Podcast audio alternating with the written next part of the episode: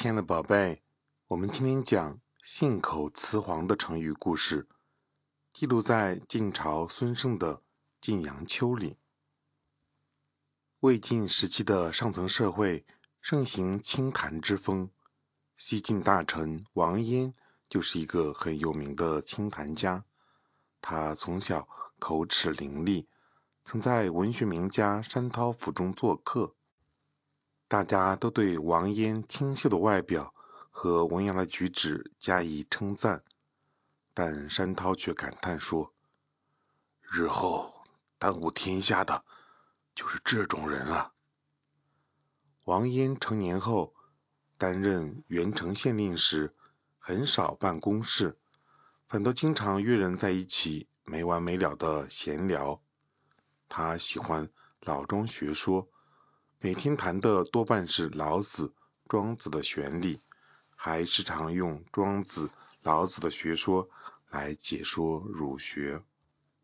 王焉每次清谈时，手里拿着鹿尾拂尘，满嘴都是空虚的怪话。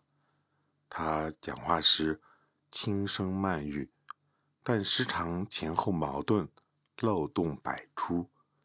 别人指出他的错误。或者提出质疑时呢，他也满不在乎，甚至不加思索，随口更改。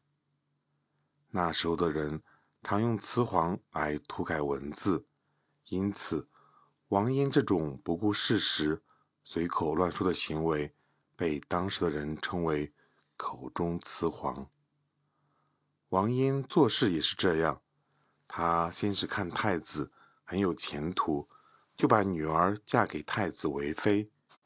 后来太子被人陷害，他怕牵连到自己，又立刻上书请求与太子脱离关系，一心只想苟且偷生，避免灾祸。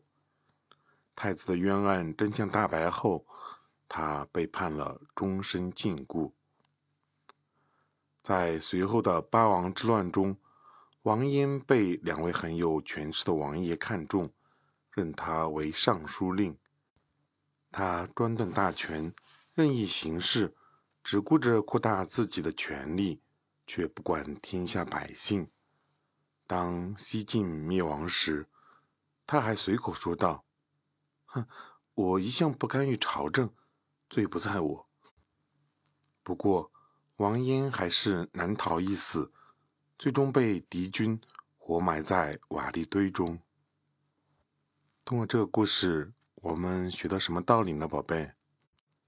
我们一定不能像王嫣这样空口夸夸其谈，因为信口雌黄，最终害的还是自己啊。